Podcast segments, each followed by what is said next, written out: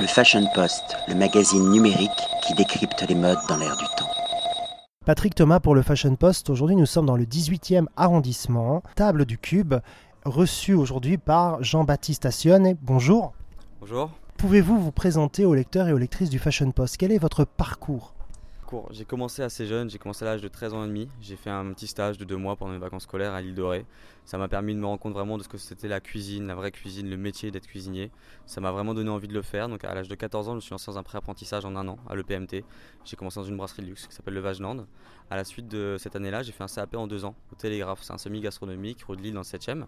Ça m'a vraiment euh, ouvert à la cuisine, ça m'a montré ce que c'était, ça m'a permis de commencer mon métier, les épluchages comme tout le monde, les épluchages, les, petites sauces, euh, les nettoyages. voilà, ça fait partie du métier, ça vraiment c'est la base. Il faut connaître les bases pour aller plus loin.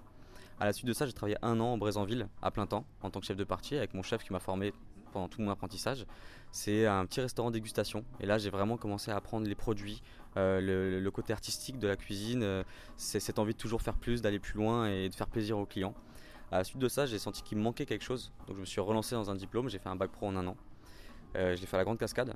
Donc euh, là, c'est vraiment le côté rigueur, strict, étoilé, pas le droit à l'erreur, on parle pas, on est 30 en cuisine, on arrive le matin, on fait ce qu'on a à faire, on fait des horaires pas possibles, mais on aime ça, alors on continue, on en redemande. C'est un peu sadomaso. On est un peu maso. On est un peu maso, c'est ça, on est un peu maso, mais en même temps, dans le milieu, il faut l'être pour, euh, pour essayer d'avancer et pour se donner. Donc à la suite de ça, de mon année en bac pro à Grande Cascade, j'ai fait l'ouverture du Prince de Galles sur les Champs-Élysées avec euh, Stéphanie Lequelec. Donc je suis pas resté très longtemps, j'ai fait 9 mois, 9-10 mois là-bas. Et là, ça m'a vraiment euh, plein d'étoiles dans les yeux. Quoi. Genre le, côté palace, une ouverture, on déballe des cartons, il y a pour je sais pas combien d'euros de vaisselle dedans. On est les premiers en cuisine. On est les premiers en cuisine, on apprend vraiment ce que c'est ce côté palace, ce côté luxe voilà, et on apprend les choses carrées. On a des fiches techniques pour faire une mayonnaise, par exemple. le truc que jamais je ferais, une mayonnaise, je vais pas noter sur papier, tout le monde est censé savoir en faire une dans le milieu. Voilà, mais c'est bon de le savoir. Et à la suite de ça, j'ai travaillé chez Massa. C'est un étoilé à Boulogne. Donc pendant un an, j'ai travaillé là-bas avec ma chef pâtissière, Anaïs. Et euh, là, pour le coup, Massa, c'est vraiment une cuisine un peu barrée. Une cuisine, euh, une cuisine unique. Il n'y a que le chef qui est, capable, de la faire comme ça. Et euh, là, ça m'a vraiment genre, waouh, on peut faire ça en cuisine, quoi. On peut faire ça, c'est possible de faire ça. Et là, j'ai commencé à, m'ouvrir un peu à ce monde de cuisinier, à, m'ouvrir au chef, à regarder tout ce qui se passait autour de moi, à aller sur des salons, à, essayer de toujours faire plus, d'apprendre, d'associer des saveurs qu'on n'a pas l'habitude d'associer, d'essayer de faire découvrir des choses aux gens. Et ça, c'est ce côté-là que j'aime maintenant dans la cuisine, c'est l'innovation, c'est innover, se faire plaisir. Les idées, sortent de ma tête, mais il y a des choses, tout, est fait de manière, tout est fait. le truc, c'est de, de le faire mieux et de le faire à sa manière, de, de mettre sa patte un petit peu là-dedans. Oui, ce qui m'a vraiment surpris ici euh, à la table du cube, c'est justement ce côté surréaliste. L'audace également que vous avez, que vous mettez beaucoup d'audace dans votre cuisine, vous osez, et avec beaucoup une prise de risque importante, mais au final le résultat il est juste extraordinaire, on s'y attend pas.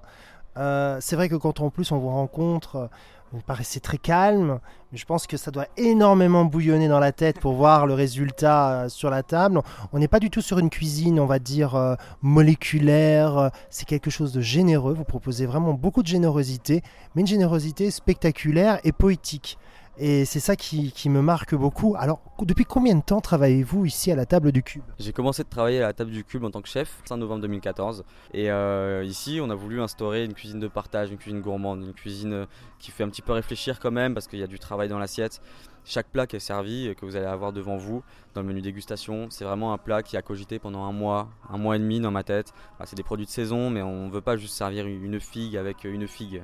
On veut essayer de trouver quelque chose qui va qui va, hum, qui va mettre en avant ce produit. On essaie de vraiment mettre en avant le produit sans trop le dénaturer. Juste euh, ce qu'il faut pour le pepser. Pour, euh, pour, euh, quand, on, a fini de le manger, on se dit waouh, j'ai jamais mangé une figue comme ça. Et vous aurez jamais mangé une figue comme ça parce que ça sera une figue que j'aurais faite. Mhm. Donc ça sera mon idée et normalement, normalement hein, ça sera pas fait à côté. Voilà, c'est vraiment tout ce qui est moléculaire. Il faut, il faut tout dans la cuisine, le moléculaire, la brasserie, etc. Il faut tout pour faire un monde, mais c'est pas du tout le créneau que j'ai voulu prendre ici. J'ai voulu prendre le créneau de de ma cuisine. Comme vous l'avez bien dit, une cuisine gourmande, une cuisine un tout petit peu, un tout petit peu barjo, un tout petit peu barré. Mais sinon, voilà, c'est des, produits qu'on connaît la plupart du temps. On essaie toujours d'introduire un petit quelque chose dedans pour, euh, pour, euh, pour introduire la réflexion. C'est important aussi de s'asseoir et de rentrer dans un jeu. On est tous à table et qu'on mange, un menu à l'aveugle, donc on ne sait pas ce qu'on va manger à l'avance. Et quand on s'assoit, on a l'assiette, on essaie de découvrir au fur et à mesure les aliments, de découvrir ce qu'on est en train de manger. Et ça, je trouve, c'est vraiment comme ça qu'il faut faire la cuisine maintenant. Oui, justement, ce qui est magnifique, c'est que on ne sait rien. On doit avoir confiance en vous, même si on ne vous connaît pas. Et c'est vraiment un gros challenge, très intelligemment fait. Je trouve qu'il y a vraiment une progression euh, au fur et à mesure. On est épaté euh, par, ce qui arrive dans nos assiettes. C'est arty, c'est très esthétique et en bouche c'est juste équilibré. Je dirais plutôt c'est j'ai envie de bien faire mon métier. J'ai envie, de bien faire, de, que les clients soient heureux. Et si on met du sel et du poivre à table, comme on a parlé tout à l'heure, c'est qu'il y a un problème dans l'assiette. Parce que l'assiette est censée arriver assaisonnée, prête, chaude, prête à, déguster. On n'est pas là pour, euh, pour finir son assiette, on est là pour manger son assiette et se laisser porter. Donc oui, c'est pas une obsession, c'est juste, euh, il, faut, il faut faire les choses jusqu'au bout. Donc faut assaisonner, faut qu'il y ait un équilibre, il faut qu'il y ait du croquant. C'est un peu le cliché, mais faut qu'il y ait du croquant, faut qu'il y ait un jus, faut qu'il y ait du gourmand, du fondant. Il faut qu'il y ait tout ça dans une assiette pour faire une belle assiette. Il faut vraiment que ça soit réfléchi et que quand on tombe sur une cuillère, la cuillère d'après soit différente, mais que les deux aillent ensemble. Très bien résumé. Quelque part, il faut avoir tous les sentiments possibles, toutes les émotions possibles à chaque bouchée. C'est un peu ça que vous voulez vraiment euh, véhiculer à travers votre art culinaire et qui fait de vous un artiste culinaire. D'après ce que j'ai pu comprendre, vous essayez d'innover presque chaque jour presque chaque jour, j'essaye j'essaie d'innover, j'essaie de faire des choses que j'ai pas fait la veille. Ça veut pas dire forcément que c'est servi aux clients, mais moi en cuisine, je fais énormément d'essais tous les jours, tous les jours, tous les jours, j'essaye parce que c'est comme ça qu'on avance. Si on reste dans une carte qui reste 6 mois euh, à la carte du restaurant, c'est pas possible d'avancer. L'équipe euh, en cuisine va stagner, l'équipe de salle va s'ennuyer, on va, on va réciter les plats sur le bout des doigts et ça c'est pas drôle. Ce qu'il faut c'est vraiment innover et donner envie à toute l'équipe qui est autour de nous, qui est une osmose qui, se crée et que chacun euh, tous les matins se dise mais qu'est-ce que nous a concocté, concocté le chef aujourd'hui? Qu'est-ce qu'il va faire encore? Et ça c'est ça que je veux.